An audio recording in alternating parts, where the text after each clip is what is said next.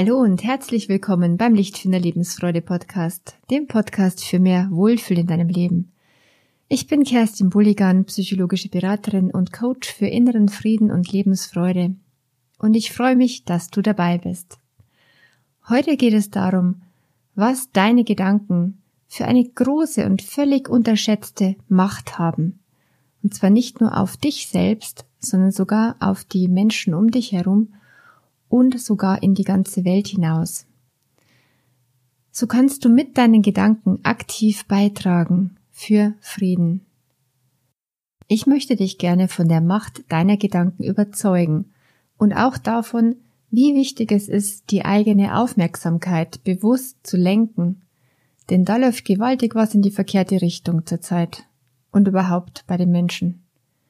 Wenn du also wirklich beitragen willst zu mehr Frieden und nicht unbewusstes Leid noch vergrößern möchtest, dann hör dir diese Folge heute unbedingt an.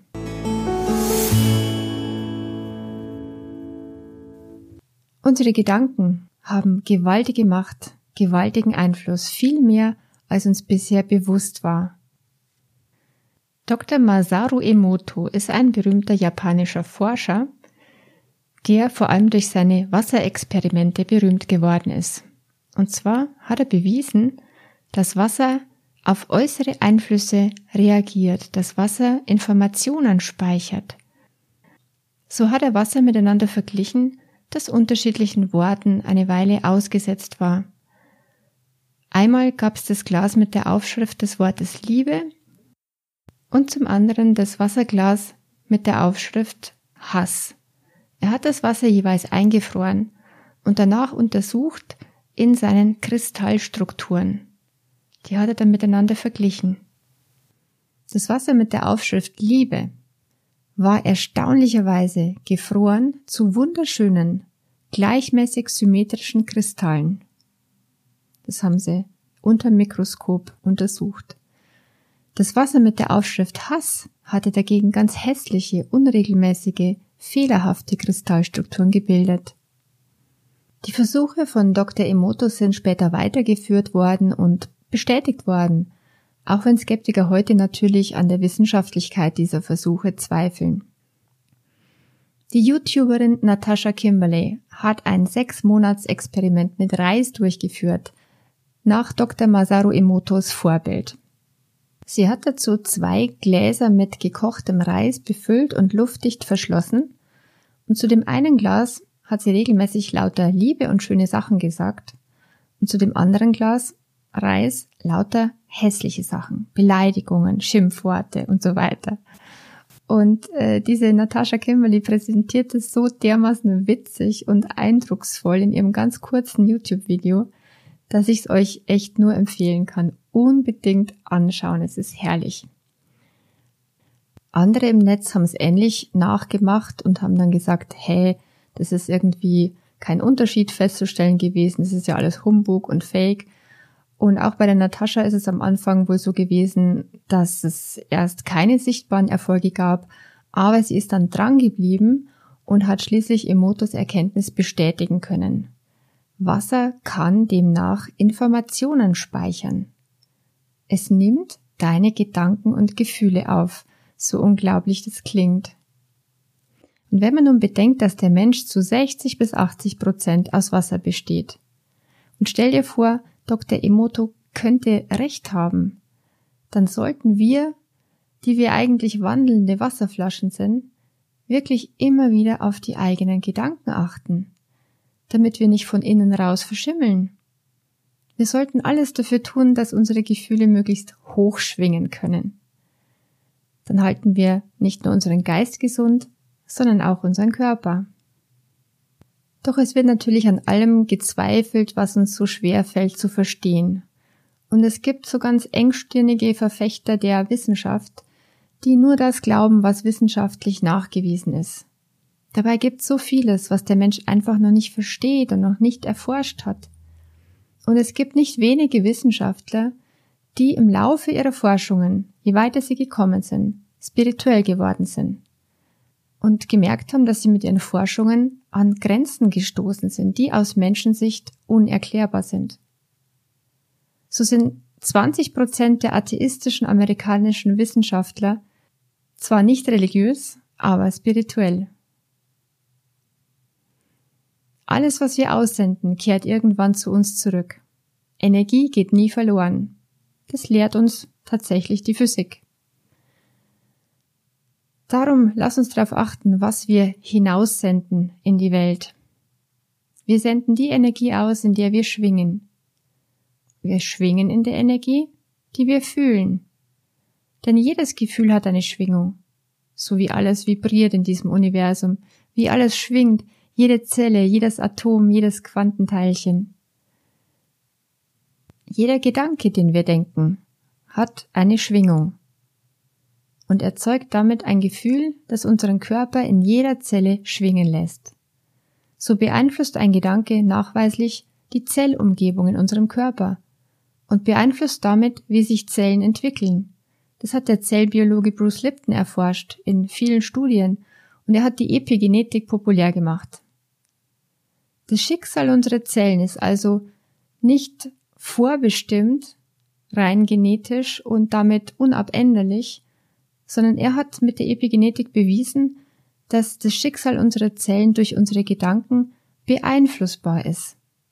Denn die Gedanken verändern die Gehirnchemie, es beeinflusst die Gehirnbotenstoffe und damit die Blutzusammensetzung. Und die Blutzusammensetzung wiederum, das ist die Umgebung für unsere Zellen und die bestimmt, wie die sich weiterentwickeln und in welchem Zustand die sind. Um es also nochmal ganz kurz zu sagen, jeder Gedanke macht was in unseren Gefühlen und in unserem Körper. Doch warum soll deine Aufmerksamkeit auch die Welt beeinflussen? Darum geht's jetzt. In Krisenzeiten, schon in den Corona-Jahren und auch jetzt, werden unsere Gedanken sehr stark von den Nachrichten und den Medien beeinflusst. Es wird dort immer gern aufgebauscht und übertrieben. Schließlich will die Sensationslust befriedigt werden. Das sorgt einfach für Klicks und Einschaltquoten und jeder Journalist weiß, dass Katastrophennachrichten für die meiste Aufmerksamkeit sorgen. Denn so ist der Mensch. Der Fokus geht in erster Linie auf das Negative. Leider, doch es ist so, das ist evolutionär so festgelegt, es sichert unser Überleben, dass wir auf alles Negative achten, um für die nötige Sicherheit zu sorgen, um vorzusorgen. Doch was so in unserem genetischen Programm steckt, verdirbt uns gleichzeitig permanent leider die Lebensfreude. Ich möchte jetzt das Leid auf der Welt keinesfalls kleinreden.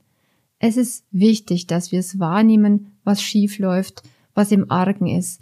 Und es ist wichtig, dass uns es zum Handeln bewegt, dass wir aktiv einen Beitrag leisten können.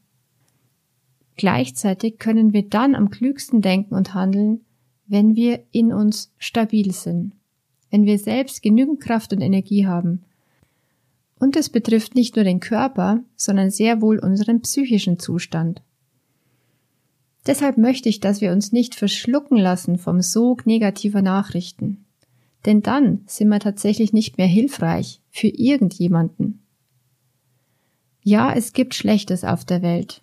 Ja, wir wollen es sehen und uns drum kümmern.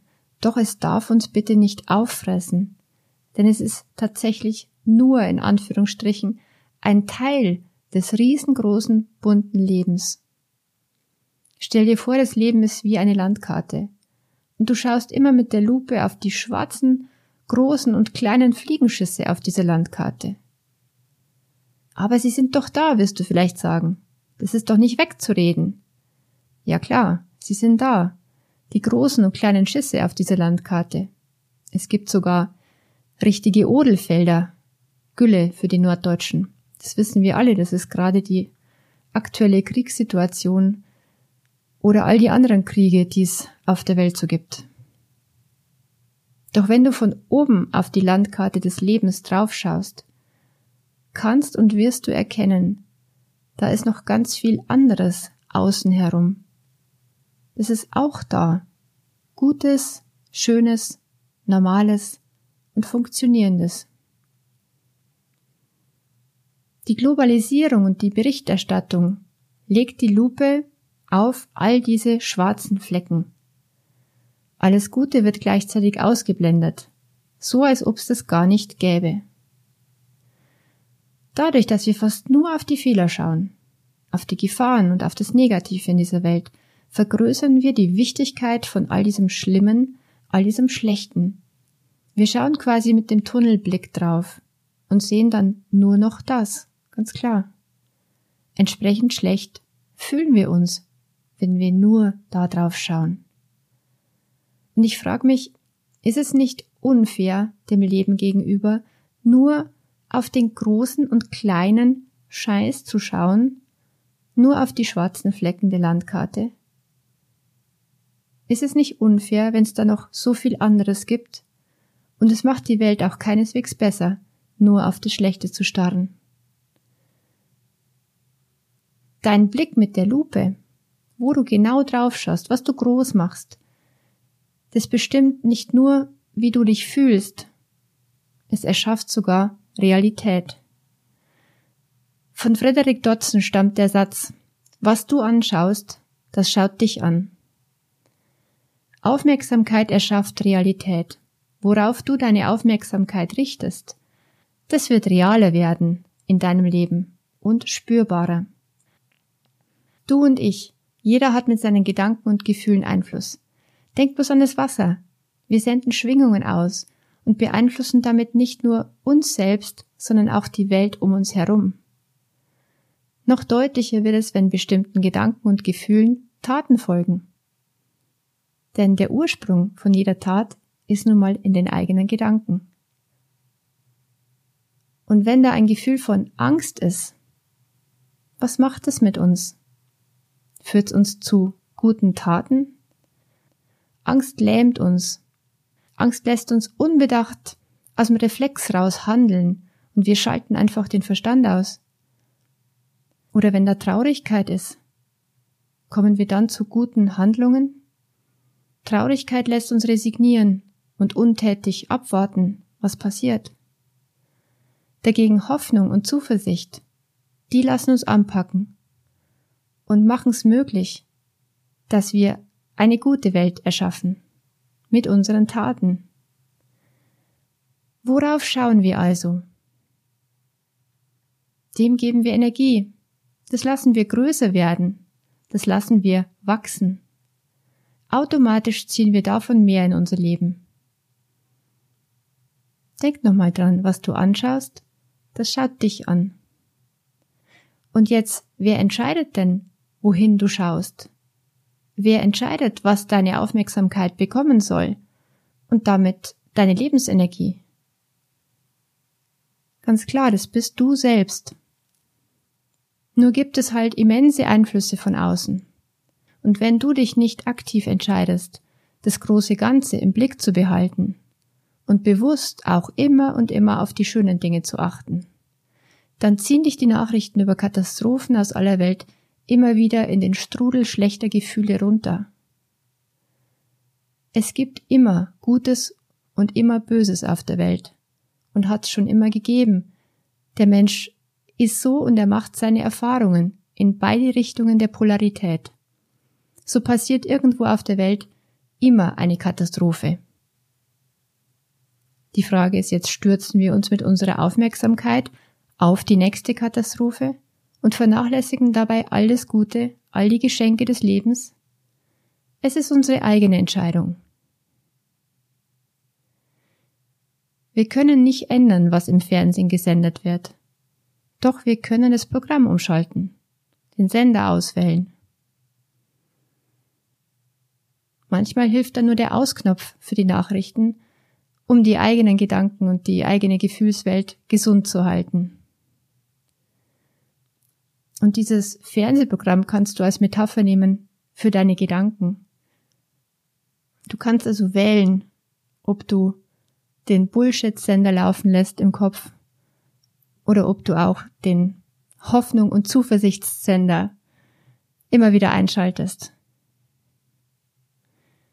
Das soll ganz bestimmt nicht bedeuten, nochmal, wegzuschauen und den Kopf in den Sand zu stecken vor dem Elend der Welt.